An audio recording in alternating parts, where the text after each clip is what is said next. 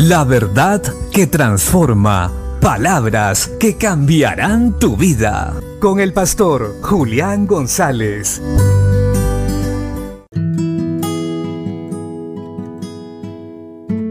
La Biblia dice en el segundo libro de Samuel capítulo 5 versos 6 y 7.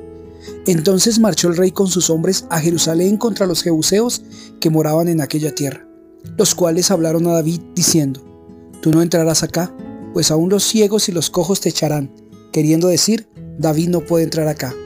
Pero David tomó la fortaleza de Sión, la cual es la ciudad de David. Todos sabemos que el enemigo vino a robar, matar y destruir y ese enemigo es Satanás, el adversario o el diablo. Él siempre va a querer intimidar a los hombres y mujeres de Dios, aquellos que creen en las promesas de Dios, para decirle que no podrá alcanzar lo que Dios ha dicho. Pero ciertamente nosotros tenemos que esforzarnos y actuar, porque ciertamente el Señor nos respaldará. Pero la Biblia dice, la fe sin obras es muerta.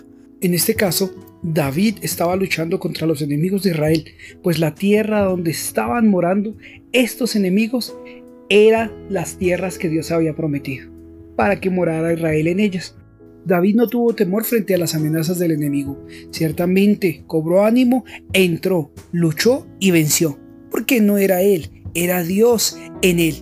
Y hoy es Jesús en nosotros. Si Dios es con nosotros, ¿quién contra nosotros?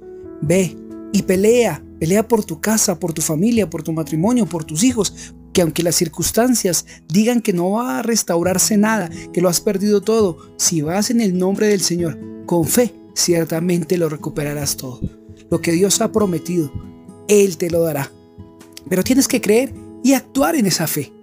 Levántate, tus hijos te esperan, tu esposo, tu esposa. La Biblia dice, no moriré, sino que viviré para contar la gloria del Señor. Ciertamente esos negocios se darán esa empresa prosperará, todas las cosas te saldrán bien, pero tienes que luchar, tienes que pelear. Levántate, porque ciertamente así como David, levantaremos en el nombre de Jesús pendón y el enemigo tendrá que huir. Bendiciones.